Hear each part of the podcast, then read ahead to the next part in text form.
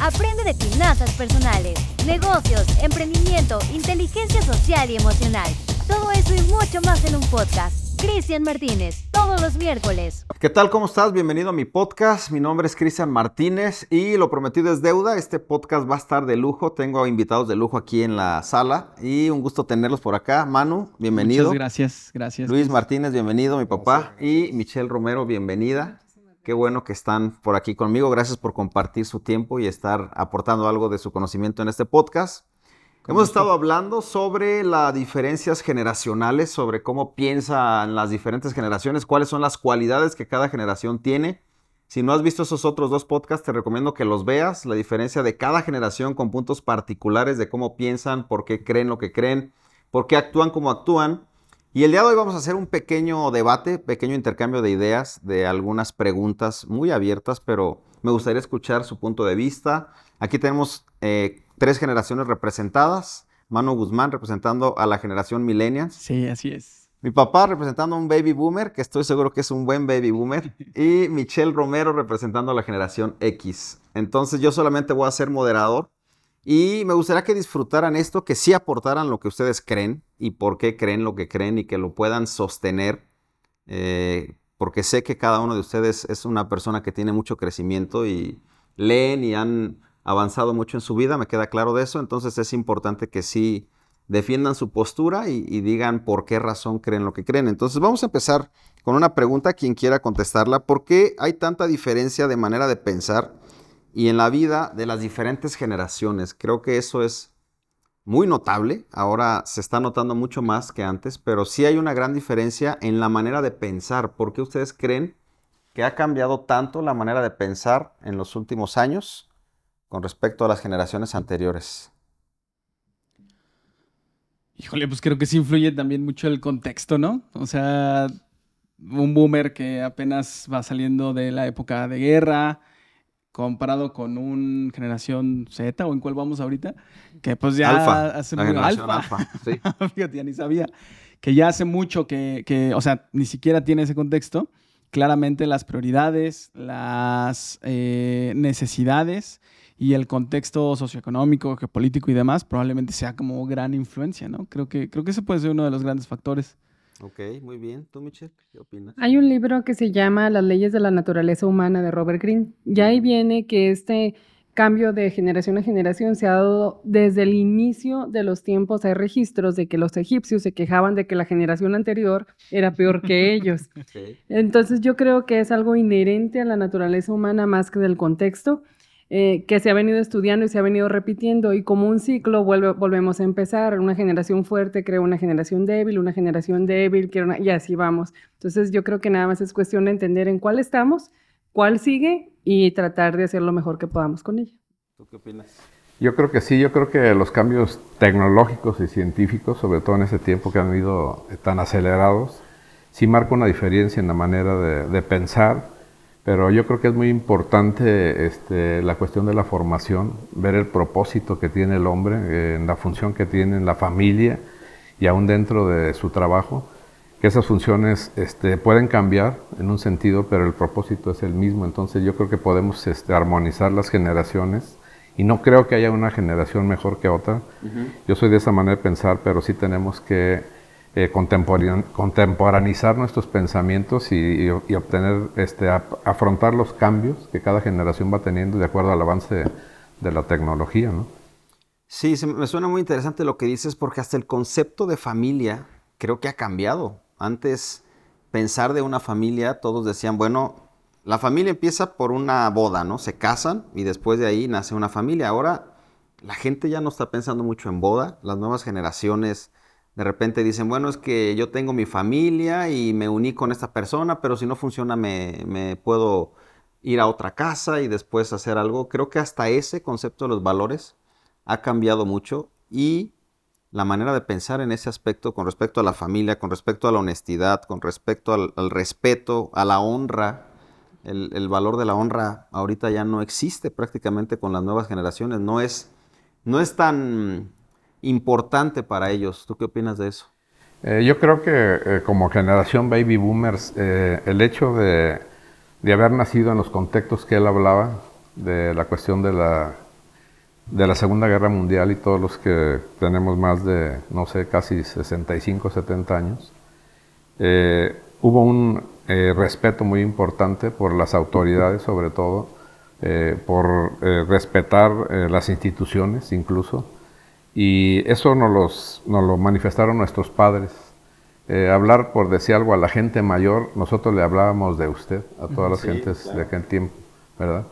Y ya eh, ustedes, tú que naciste en esta nueva generación, de alguna manera yo veo que todos se, tutean y no estoy diciendo que eso sea mal, pero el mensaje que se mandaban, por decir algo eh, en cuanto a las autoridades, eh, yo podía tener algún problema con mi papá y mi mamá de alguna situación normal de cualquier joven, pero faltar a una autoridad era algo sumamente penado. Era, eso era marcado una diferencia si yo a un tío, a un abuelo o a alguien que fuera de autoridad, un señor de más edad, yo le faltaba el respeto, eso era corregible, pero de una manera significativa en la casa, eh, a diferencia de otro tipo de faltas que uno pudiera tener. Entonces yo creo que sí ha habido diferencia en cuanto a eso, ¿verdad? Y sobre todo la cuestión de la honra, o sea, honrar, por decir algo, a los padres. Eh, nosotros, nuestra abuela, eh, vivió con nosotros eh, el final de su vida, mucho tiempo y prácticamente murió en casa. O sea, nosotros honrábamos a nuestros abuelos. Aún para salir te tenían que hacer la bendición, hacer una serie de protocolos que mm. era importante que esas cosas existieran dentro de una realidad familiar. Mano, y tú que eres el más joven de esta mesa, ¿por qué crees que eso se ha diluido? O sea, ahora a un chavo como tú, le preguntas este, acerca de la autoridad y todo, y sí, tal vez se lleva una estela de que se cree un poco eso, pero ya no es tan importante. No sé, de alguna manera asumo que quien lo hace de esa manera, como que busca eliminar las barreras que puede haber por a lo mejor algo a lo que en algún punto se le dio mucha importancia, como un título profesional o un algo, que me alejaba de alguna manera de esa persona y, probablemente en el inconsciente colectivo de esta generación sea como un, pues el tutearnos, pues me acerca más a ti, o sea, estoy hablando de la persona, no le estoy hablando al licenciado, no le estoy hablando al general, no le estoy hablando a, pues, ni siquiera al presidente, ¿no? Le estoy hablando a la persona. Asumo que por ahí va, va ese tema, así lo siento yo. Muy interesante lo que dices porque mientras estaba estudiando para preparar estos podcasts, descubrí que la nueva generación, mis hijos, ya son generación este, alfa ellos reciben la información y el conocimiento mucho más acelerado que lo que nosotros ah, lo recibíamos cualquiera. Entonces, ya no se cree que el papá enseña al hijo totalmente. Antes no, antes todo se, traduce, se iba pasando de generación en generación, tradiciones, costumbres, conocimiento. Pero ahora no, ahora mi hijo Dylan, él puede armar un cubo Ruby y yo no le enseñé a armar ese cubo Ruby. Él se metió en los tutoriales en YouTube, aprendió y eso lo hace pensar de manera diferente, que tal vez en algún momento él piense y no muy lejano, yo sé más que mi papá. Y eso creo y no muy lejano. No muy lejano, claro, porque, Sin duda, ¿eh? porque él obviamente me dice, papá, a ver, ten este cubo, ármalo, y yo no lo puedo armar. Sí. Y, él es experto, lo arma cada vez más rápido, ¿no? Pero... Yo quiero hacer un comentario en lo que dijo él, o sea, la confianza, sí, tiene que ver eso, pero eh, hay eh, algo significativo que tiene que marcar la autoridad. O sea, yo puedo ser amigo de mi hijo en un sentido, pero yo tengo que marcar la cuestión de la autoridad porque eso es vital. O sea, si él nada más agarra la porción de que es mi amigo, va a carecer realmente de una dirección, sobre todo puede tener provisión y todo eso, pero eh, la cuestión directiva es muy importante. Él se puede meter en las redes, obtener tutoriales, una serie de cosas, pero la cuestión de, de la autoridad, una de las funciones muy importantes es la cuestión directiva. Entonces, a veces eso se ha confundido y en estos tiempos yo veo, por eso yo trato jóvenes que veo que eh, a los, no sé, 20 años, 25 eh, años, yo me casé a los 22 años y yo ya en ese tiempo, yo ya era una persona productiva, yo ya podía mantener una casa y no nada más en el área financiera, sino que me habían enseñado eh, cómo se trata una mujer, la responsabilidad de tener hijos, que aparte de eso también lo tuvimos que programar y que ahora de alguna manera en la relación de eso, que, es, que implica la mejor de, tutearse la gente, se ha perdido lo que es el concepto de la autoridad. Y la misma autoridad también no ha hecho su función que le corresponde. Se dice, bueno, es mi amigo, que mi hijo haga lo que él quiera, que él disponga. Hay cosas que no. ¿sí? En la casa debe de haber una línea de mando mientras el hijo está dentro de casa y el responsable es el padre. ¿sí? Y eso no se, no se ve ya, porque muchos hijos a veces ya hasta mandan a sus padres. Y más si empiezan a generar este, dinero, en la, ponen dinero para la casa, sienten que tienen esa autoridad ya de, de poner. Y es muy difícil que un hijo, si un padre le lleva 20, 30 años, pueda tener la experiencia, aunque pueda tener capacidad, todo, pero la experiencia es muy importante. Sí, de acuerdo totalmente.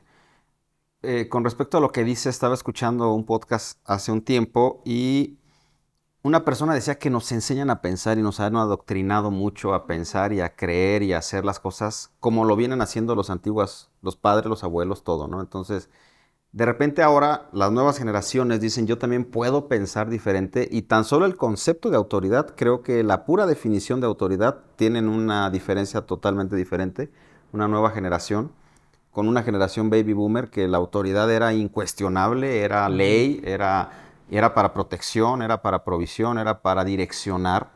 Y ahora no, escuché que una hija le reclamó a, su mamá diciendo, ¿por qué me bautizaste a mí si yo nunca, este, no, me preguntaste? No, no, no me preguntaste, a mí me metiste de chiquita a bautizarme y quiero saber por qué razón me bautizaste, ¿no? Y la mamá le dijo, tienes razón, yo no sé por qué te bauticé, pero así me enseñaron mis papás, así me enseñaron mis abuelos y pues yo también te metí a bautizar. Pero ahora las nuevas generaciones dicen, no, déjame yo también pensar y yo también puedo escoger si quiero o no quiero, qué rumbo voy a seguir, para dónde le voy a dar. Y, creo que ese concepto tan solo de autoridad hay diferencia muy grande. Sí, yo hice podcast y realmente tengo algo que agregar a eso porque eh, realmente eh, desde el concepto está equivocado porque pues, es muy difícil que tú le puedas heredar una, o sea, una religión a tu hijo, porque es un sistema de pensamientos y eso no no se hereda, o sea, se heredan valores, se heredan, pero cada quien tiene su autonomía para poder pensar y tener la libertad de, aparte, expresarlo y poder quizás tener diferencias en cuanto a las generaciones. Ese, sería el ideal, pero como que no siempre se vive, o sea, hay ciertas religiones, sin mencionarlas, porque pueden ser varias, en las que aunque se tiene esa libertad, es mal visto que haya independencia de pensamiento. Y sobre todo cultura, o sea, comunidad. Sí, sí, porque se espera que tú como hijo no heredes, sino que sigas los mismos lineamientos que yo fui practicando y que a lo mejor hasta de alguna manera te inculque, porque también es válido que en los primeros años de vida, pues hasta sí se inculque de alguna manera cierta eh, valores, principios, religión y demás, ¿no? Ya eventualmente si la persona busca, pues, ajá, eh, ejercer esta libertad de pensamiento y de culto, eso es ahí donde entraría la parte de está bien, pues no hay problema, ya eres mayor de edad, digamos, y ya toma tus decisiones, ¿no? Pero sí siento que no siempre es como bien recibido esta parte de, la libertad de pensamiento o de, culto. Siento que el salirte de la caja de pensamiento de lo que rige la familia o la religión que estamos practicando, no siempre es tan bien recibido y a veces por la, presión social la gente decide no cambiar o, no, o no avanzar en su pensamiento diciendo mejor no le muevo. No, no ni lo cuestiono. Pues exactamente, exactamente. Es que eso implicaría ser confrontado con tus propias preguntas de por qué yo, por qué yo estoy haciendo esto si mi hijo tiene otra visión y tener que responder preguntas que nunca te has hecho a ti mismo a un tercero. Y el aceptar que el otro te esté cuestionando es aceptar que tú no te has cuestionado a ti mismo por qué estás haciendo lo que estás haciendo. Llega un momento que con la confrontación de estoy haciendo lo que de verdad creo o nomás estoy repitiendo los patrones que me enseñaron. Yo creo que en eso va mucho en el de no hagas otra cosa porque yo nunca lo he hecho. Y entonces mis miedos se convierten en tus miedos y mis límites se convierten en tus límites. Pero si tuviéramos una conversación donde todos pudiéramos estar abiertos a recibir cuestionamiento de por qué y tener la certeza de por qué lo estás haciendo, tú puedes hacer lo que tú quieras mientras yo esté convencida de que lo que yo estoy haciendo es lo mejor, aunque sea para mí, y entender que lo mejor para mí a lo mejor no es lo mejor para ti, o a lo mejor no en este momento, y entender el proceso del otro, ya puede ser tu hijo, tu pareja, mientras estén de acuerdo en que cada quien pueda respetar el libre pensamiento, porque ni Dios nos dice cómo pensar, hasta Él nos dio libre albedrío, nosotros no podemos poner esa carga sobre alguien más pero la cultura pesa y el confrontarnos a nosotros mismos con nuestras propias carencias de preguntas y respuestas va a pesar más todavía. Es mejor lo conservo. Sí, yo estoy de acuerdo con ella, por eso estaba hablando de valores. un valor fundamental del ser humano es la libertad, el libre albedrío. O sea, cuando atentas en contra de la libertad, o eres autoritario, tienes que manipular a la gente. Entonces, estás incluso menospreciando eh, el ser humano que tiene inteligencia y puede tener posibilidad, autonomía, y hasta puede equivocarse y volver a rectificar. Pero yo creo que eso es cuestión de valores. O sea, si tú enseñas en casa al hijo y le enseñas ese principio básico de la libertad y que traspasarlo, la Biblia habla que eso se llama maldad. O sea, cualquier gente que quiera eh, este, atentar contra la, la, libertad de una persona es algo malo. ¿sí? O sea, no es algo correcto.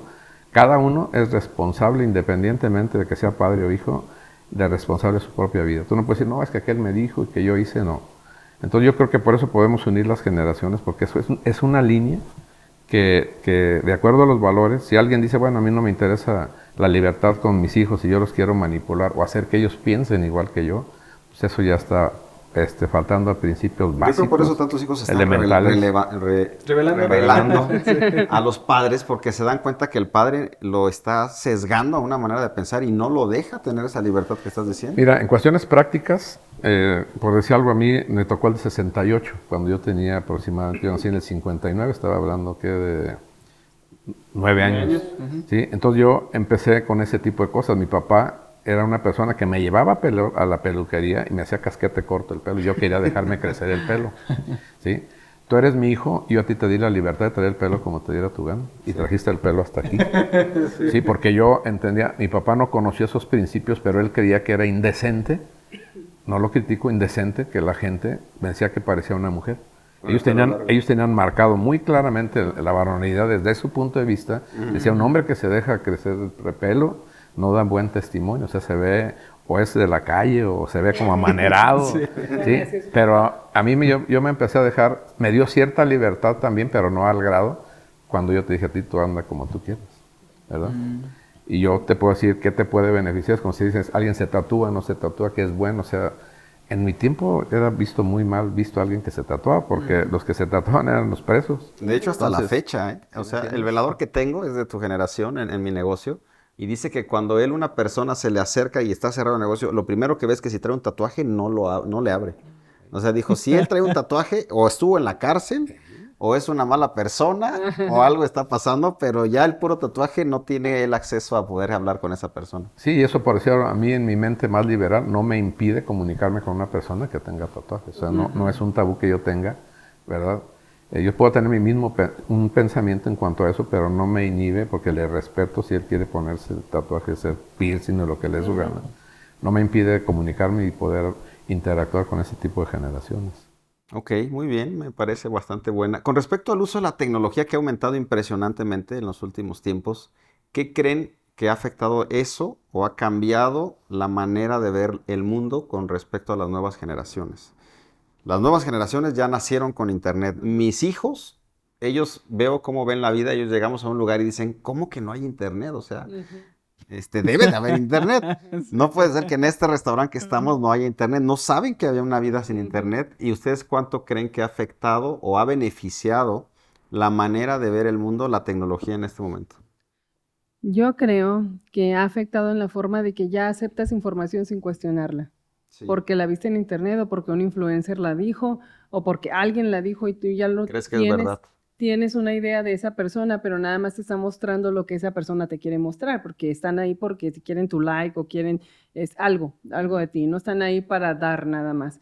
Entonces creo que no hay mucho sentido común en cuanto cómo filtrar una información buena y una mala, porque si tú ahorita buscas 10 beneficios del café o cómo el café te hace daño, tú puedes encontrar igual información de qué es bueno, igual información de qué es mala y de dónde sacas tú tus conclusiones, pues de lo que tenga la primera página de Google y ya no te pasas a otra porque eso debe de ser verdad, sin pensar que es mercadotecnia, que alguien pagó por eso, que te están queriendo vender algo, tú no cuestionas nada. Y estas generaciones yo donde veo eh, nosotros tenemos conversaciones en la mesa sobre esto, de qué es lo bueno y qué es lo malo, qué es moral, qué es inmoral, pero ya es desde entender el concepto de una palabra, no aceptarlo nada más, porque tenemos que eh, casi, casi partir la palabra hasta de dónde salió y qué quería decir cuando estoy preguntando eso y entender la pregunta, no nada más aceptar información, porque estamos ahogados en información, pero no en, en, entendimiento. Entonces ahí vas y te alegan, como todos tienen razón, ¿no? Y a mí me llama la atención porque digo, ni argumento, ni nada. ¿De dónde lo sacaste de TikTok? Eh, o sea, sí. Es el nuevo Google. Sí, hay mucha información, pero ¿quién era? ¿De dónde salió? Y contrario antes, cuando tú hablabas con alguna persona, tú ibas a ir a tomar un tiempo para hablar con esa persona, tú te preparabas porque tenías un tiempo limitado para hablar con esa persona. La estudiabas a ella el tema y no ibas a perder el tiempo en entretenerme o ver si bailaba o no, sino que ibas a ir a sacar información de esa persona basado en lo que tú necesitabas y luego la ibas a compartir si todavía tenías el tiempo de pensar sobre lo que hablaron. Ahorita no, tú nomás lo aceptas y la información es de 30 segundos, sí y no, aquí dice, y sin, sin cuestionar. Entonces yo en esa parte yo veo afectado a las nuevas generaciones de no tener esa, este, pues entendimiento, más bien tienen información pero no entendimiento, pero por otra parte tienen acceso a información tan rápido que si lo usaran lo usaran, pudieran crear muchísimas cosas a partir de, la facilidad de acceso a la información. No como nosotros que teníamos que ir a la biblioteca por horas, ver si el libro estaba disponible, este, ir a la biblioteca y en silencio. No, y ahora puedes hacerlo en tu casa. Pero es cómo usas el tiempo y los recursos que tienes, porque ya no es falta de recursos o falta de tiempo. Es qué vas a hacer con ellos y cómo lo vas a aplicar. Y ahorita siento que no hay aplicación, hay información. Hay un, hay un mentor que sigo que se llama Víctor Hugo Manzanilla, tiene un podcast de liderazgo y él dice con respecto a lo que estás diciendo que todos los libros escritos de 1990 para atrás son libros con sustancia, con algo realmente que la persona, después de mucha investigación, mucho análisis, lo puede... lo puede exactamente.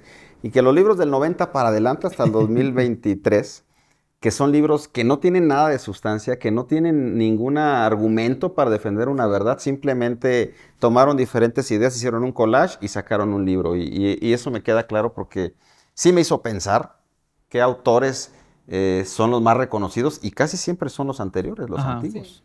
Sí, incluso no los seguimos leyendo. Y en ese sentido, de la abundancia de información una de tantas habilidades o, responsabilidades de los papás para desarrollar en los hijos hoy en día y desde siempre, pero ahorita más con el tema de la información, es la cuestión del pensamiento crítico, que es justamente esto, o sea, saber discernir, saber curar la información y saber incluso cuestionarla, lo mismo que mencionabas ahorita, ¿no? Cuestionar por qué lo está diciendo, si busca algo, si hay una segunda, tercera o cuarta opinión y con base en ello formar un criterio propio.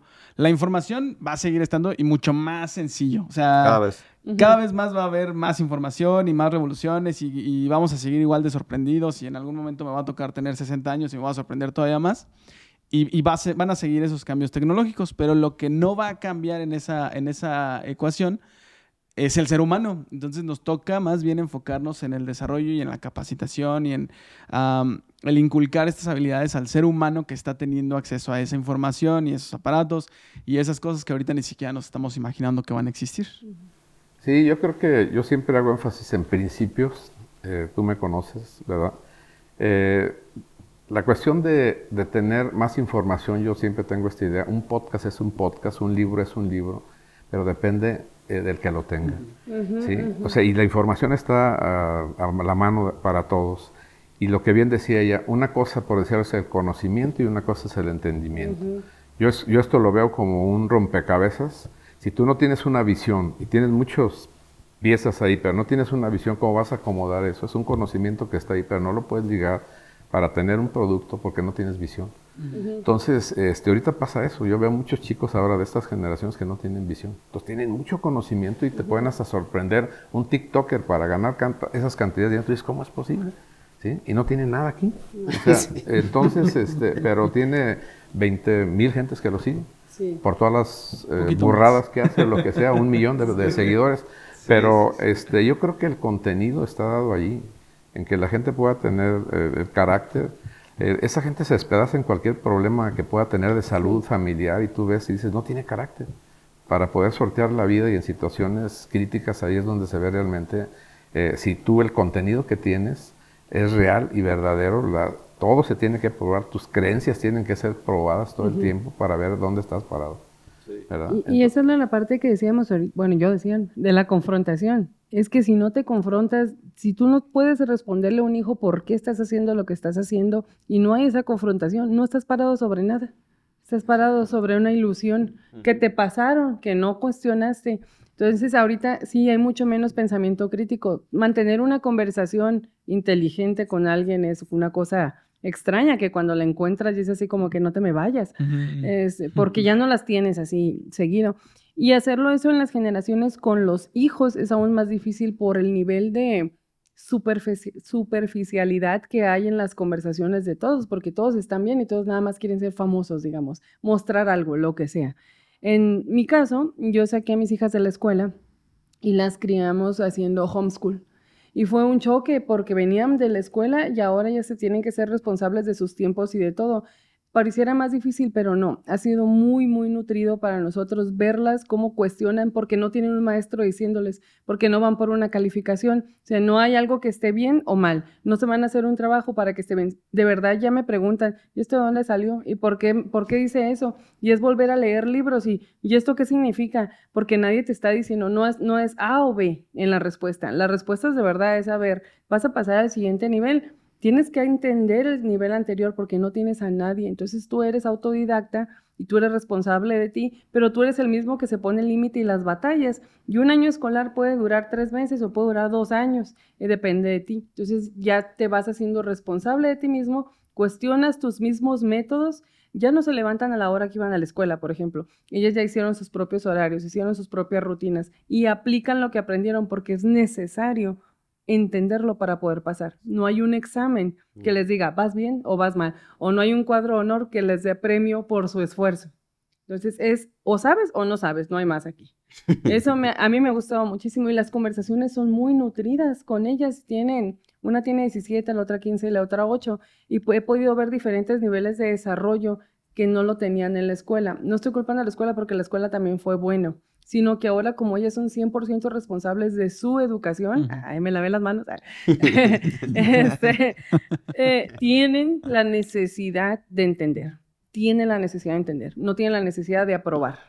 Y en mi casa no hay cuadro de honor. O sea, no, no existe. Entonces, el, el- el esfuerzo que ellas tienen es el esfuerzo de su mismo entendimiento. Y las conversaciones entre ellas son acerca de lo que aprendieron. Entonces, yo he visto eso muy interesante. Me ha encantado que no estén en la escuela por muchas razones, pero sobre todo esta parte donde ellas se hacen responsable de lo que piensan, de lo que hablan y de la velocidad con la que aprenden. Entonces, no hay límites ahí tampoco. No hay tengo tarea, no hay no pude, no hay excusas, no hay nada. Es mis éxitos son míos y mis fracasos son míos también.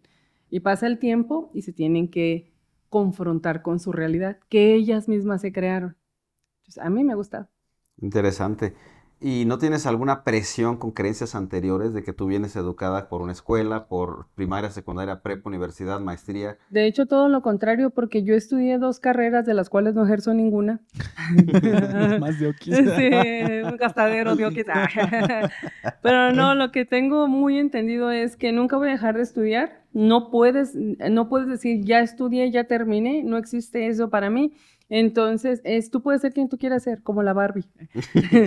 Y, y si mañana quieres cambiar porque descubriste otro talento en ti que no sabías porque nunca tuviste la necesidad o en la escuela no estaba, tú, yo soy muy libre de haz lo que tú quieras hacer. Yo tuve una confrontación con mis hijas porque yo soy más aventada y mis hijas son mucho más reservadas. Entonces mi concepto de bien es si te estoy dando toda la libertad para que te acabes el mundo y mi hija me dijo que quería hacer galletas y estar en la casa y ser ama de casa y tener la familia y el perrito y galletitas todo el día, yo así de...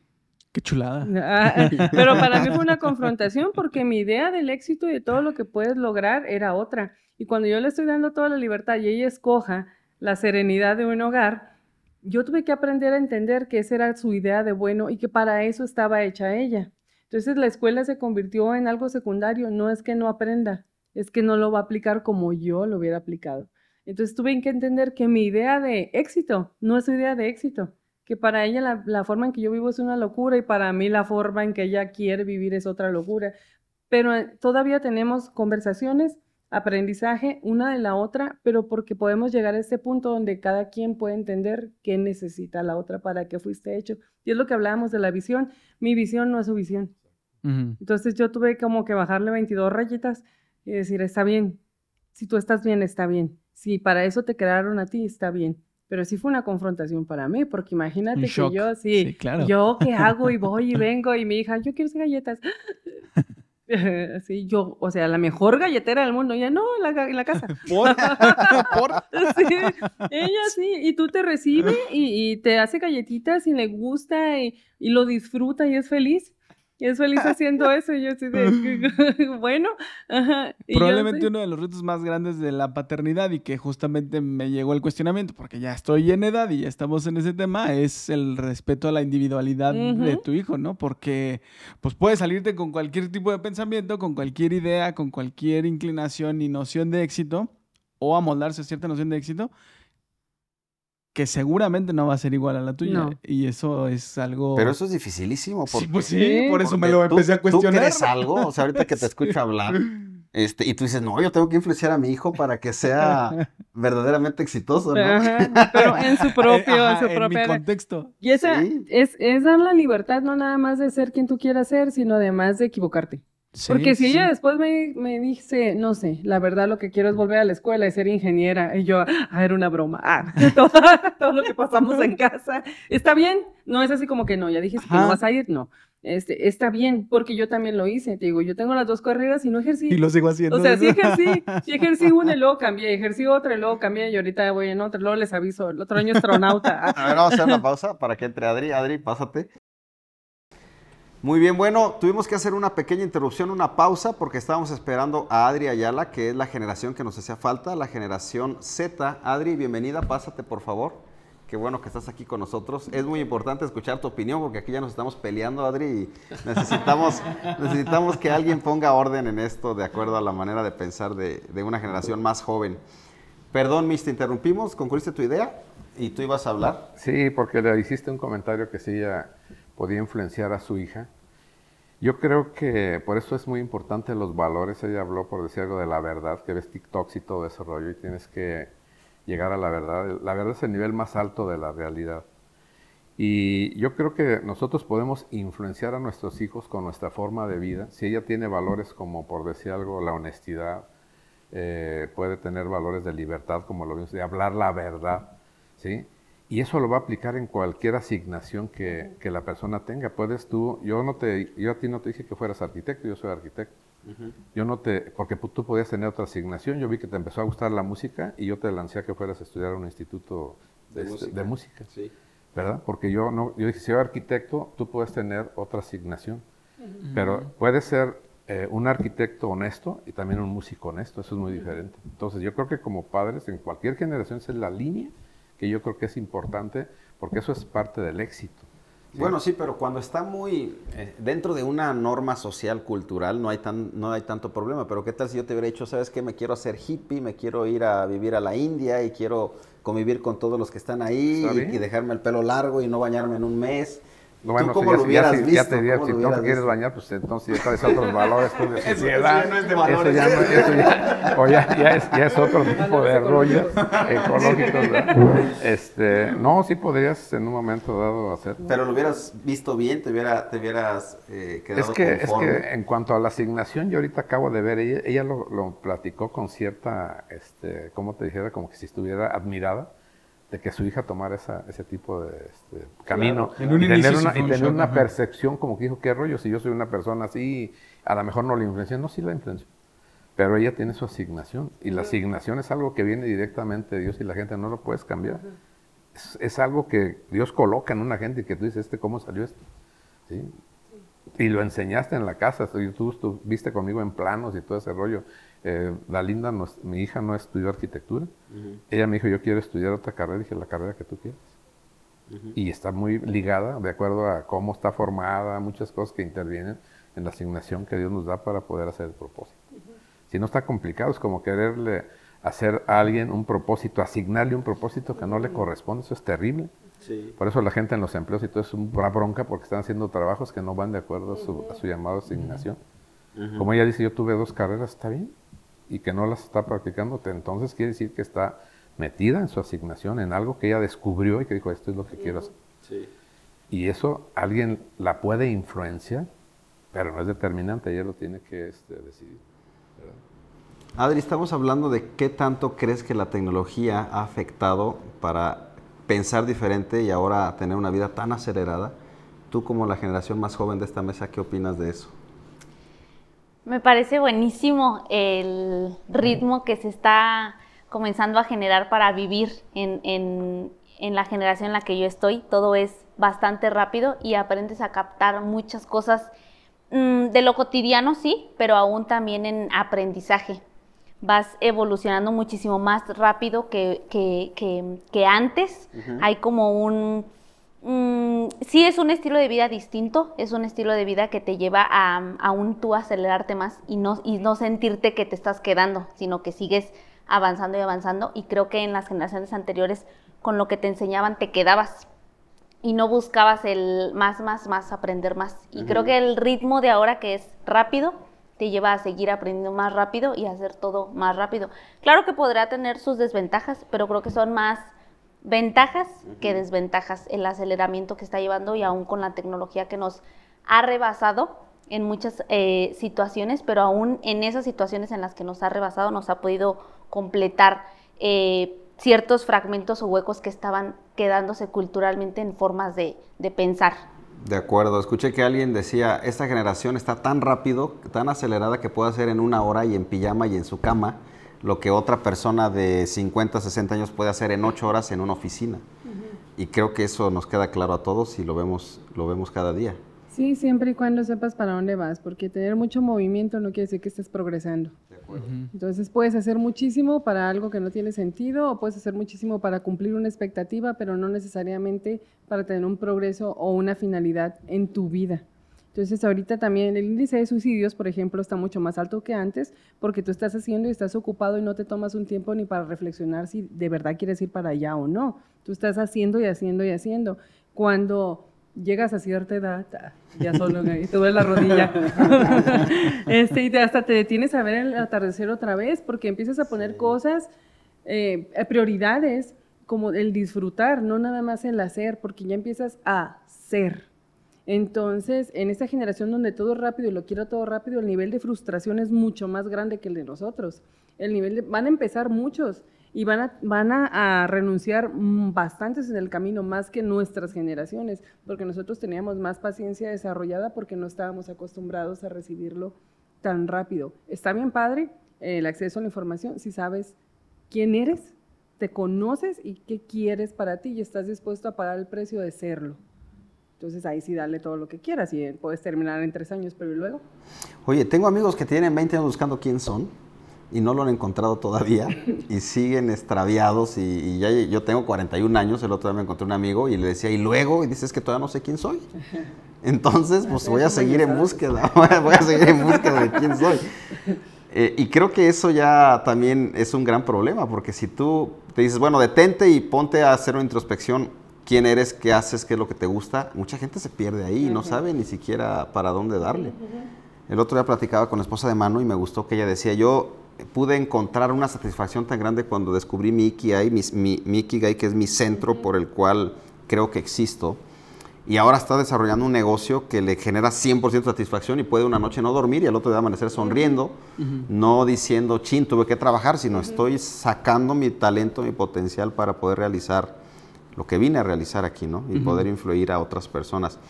Con respecto a la, forma de ver la vida, tú ahorita dijiste algo, empiezas a cambiar, pero a ver, ¿qué para ti es lo más valioso en este momento, de acuerdo al, día en el que estás, a, a los años que tienes, con respecto a la vida? ¿Para dónde inviertes tu tiempo tú y para ti es lo más valioso?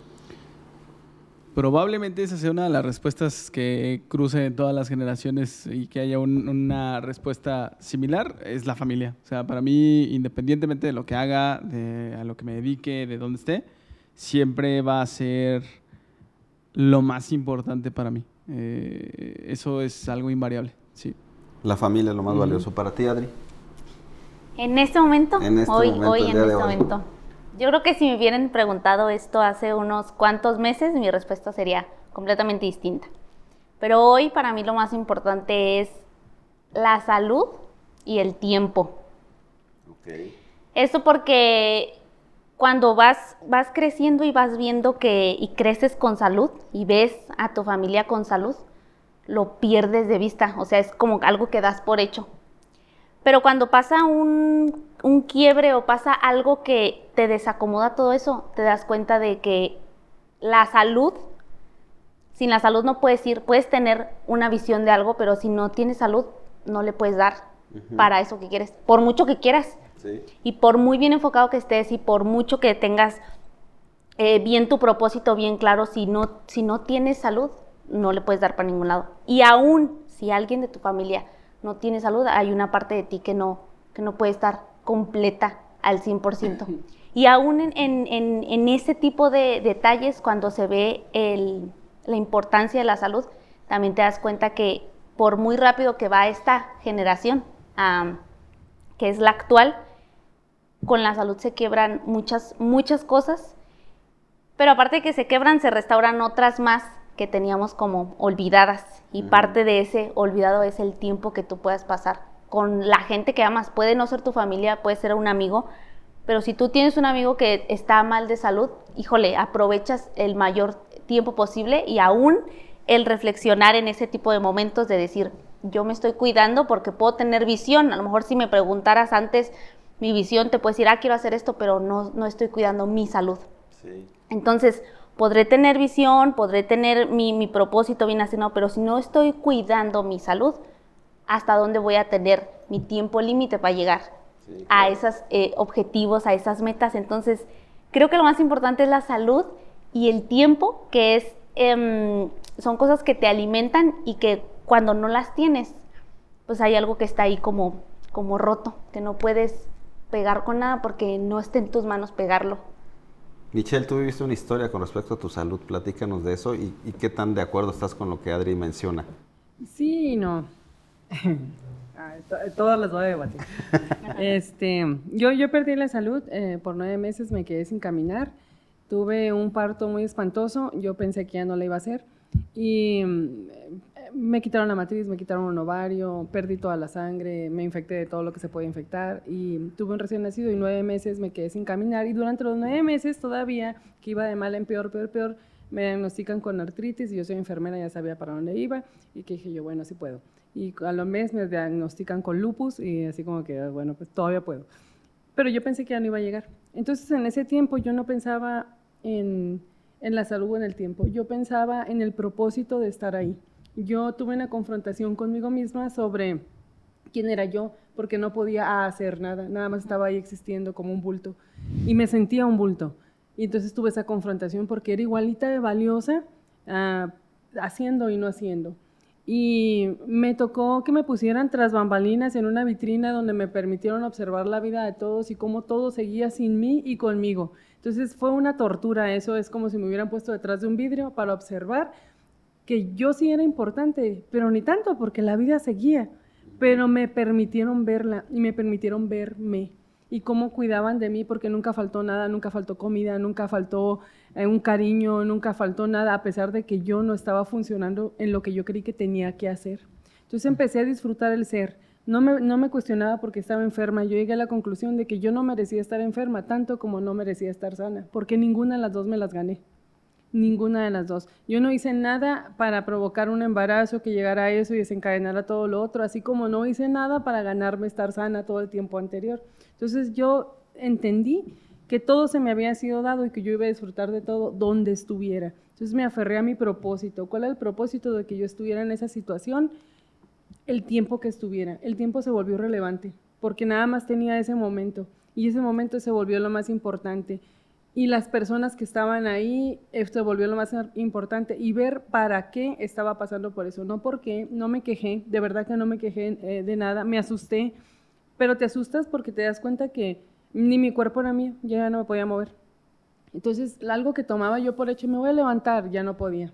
Entonces, agradecí hasta, gracias por el aliento, por los pulmones, por el riñón, por el hígado, porque yo ya no sabía con qué contaba y con qué no pero lo único que contaba era con el propósito de estar ahí en ese momento y permitirme observar todo desde adentro hacia afuera y observarme a mí mis reacciones. Y ese ha sido el tiempo más difícil que he tenido porque viví conmigo misma sin ninguna distracción. O sea, hasta yo me caía gorda, decía, ¿cómo le va a caer bien a los demás? Y no me aguanto ni yo sola.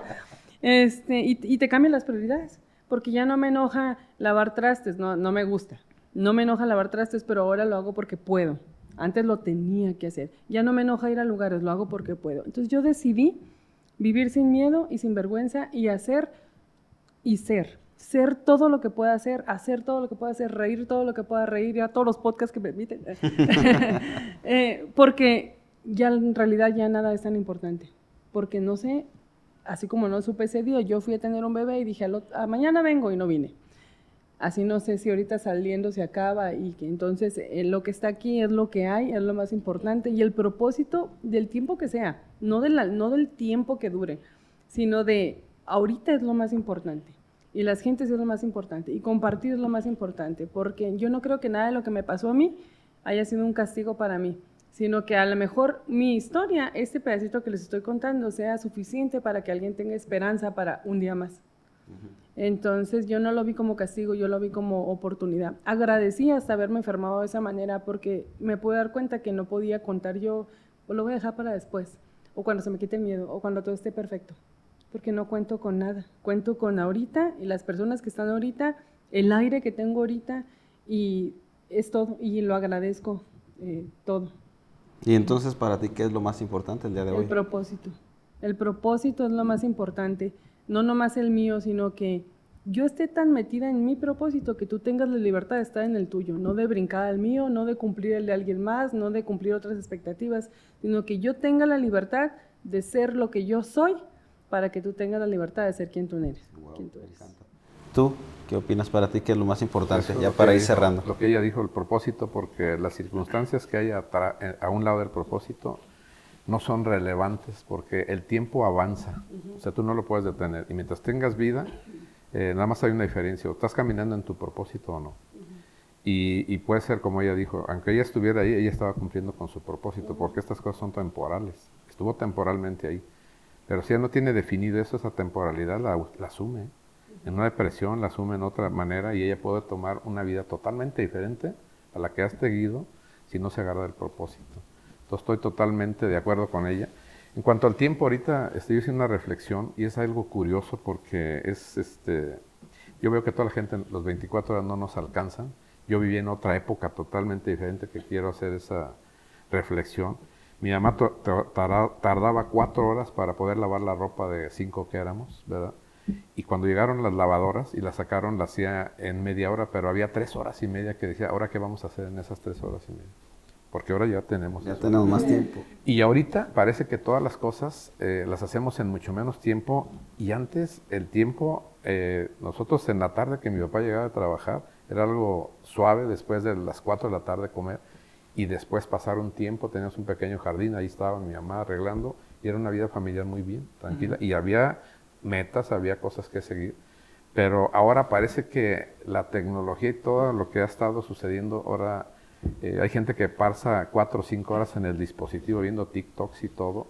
Y yo creo que eso es lo que decía, el área negativa que puede haber en cuanto a todas estas nuevas este, tecnologías y todo. Pero el propósito, cuando tú tienes un propósito, te hace, te discriminan cosas.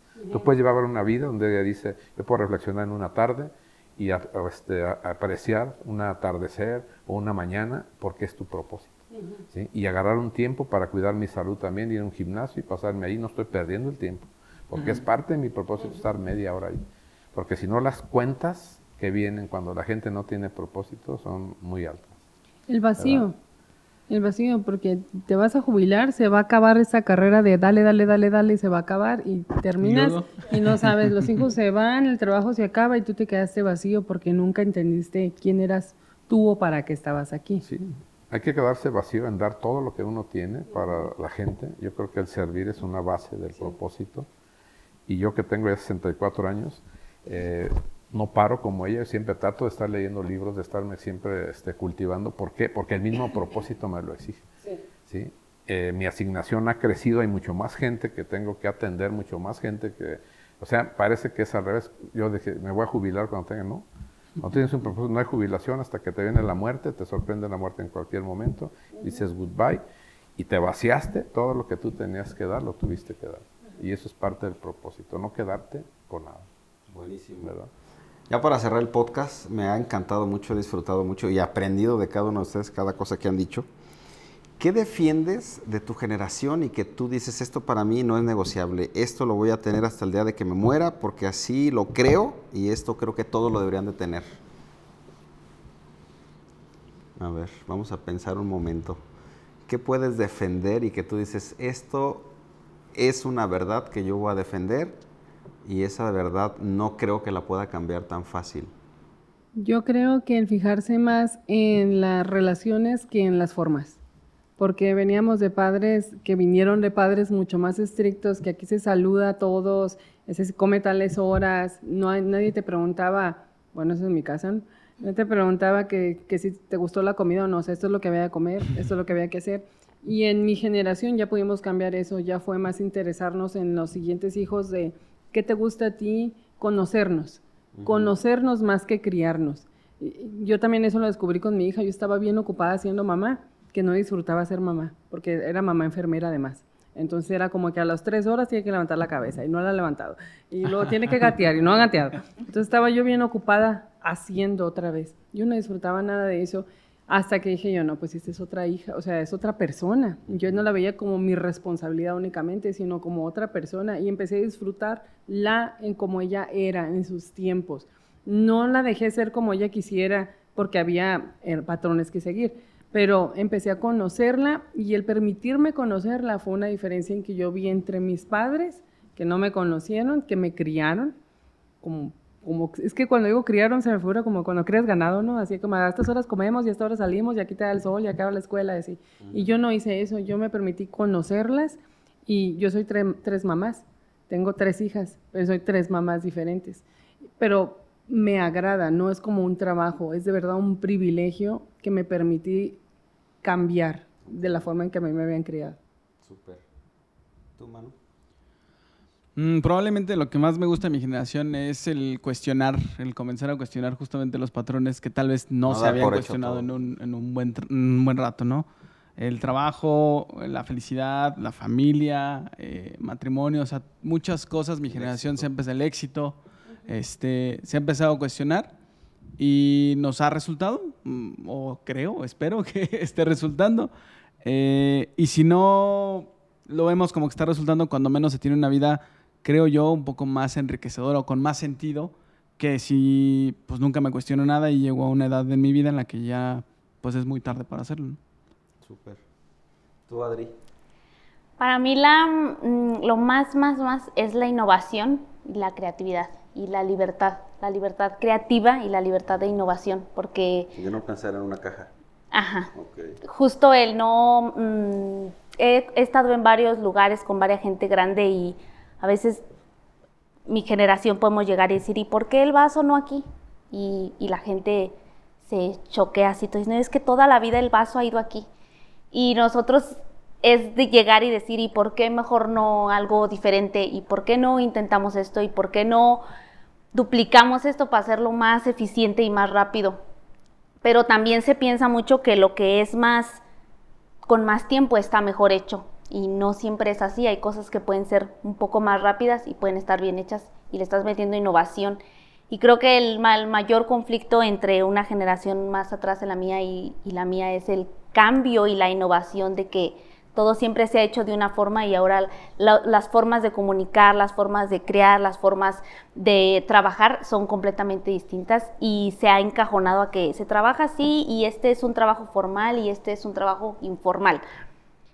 Porque es artístico, eh, a lo mejor pintas, creas, no es un trabajo formal, necesitas estudiar una carrera formal, abogado, licenciado, ese tipo de cosas y eso es como, como una caja donde nos han metido y entonces eh, hay un problema ahí con nosotros que buscamos más libertad. Yo, libertad, innovación y creatividad. Yo tengo varios eh, talentos y habilidades y si hago uno hoy, no, aunque amo hacerlo, no me veo toda la vida haciendo eso. Yo pienso y digo, y después quiero hacer otra cosa y después quiero hacer otra y Uf, antes era mal visto eso. pues a lo mejor no es un trabajo formal, pero yo así quiero Hay un ser. dicho que sean aprendiz de todo y maestro de nada. Ajá, pero a mí me gustaría así y, y ser libre y creativa en, en esas, en todas tu potencial que tienes, porque no, pues, no solo eres bueno para la carrera que estudies, pues. Yo, por ejemplo, soy licenciada en pedagogía y mi papá siempre me ha dicho que, que aplique examen para ser maestra y, que, y le digo, no, es que yo no quiero estar diario dando clases toda la vida, yo quiero hoy hoy eh, ser pedagoga y quiero mañana pintar un cuadro y pasado mañana quiero hacer piñatas y pasado mañana quiero hacer globos y así. Eh, libre, libre, libre, innovar, innovar y pensar y ir viendo, ir atrás de todo lo creativo que vayan haciendo, innovando y haciendo todos los días algo diferente. Y eso es algo que amo hacer, crear, aunque soy licenciada en pedagogía, pero amo crear y cualquier cosa que se pueda crear y cualquier cosa que alguien pueda imaginar y yo lo puedo crear, yo quiero hacerlo. Buenísimo. Buenísimo. ¿Y tú? Yo descarto de mi generación y de los de mis padres que nos formaron carácter para vivir.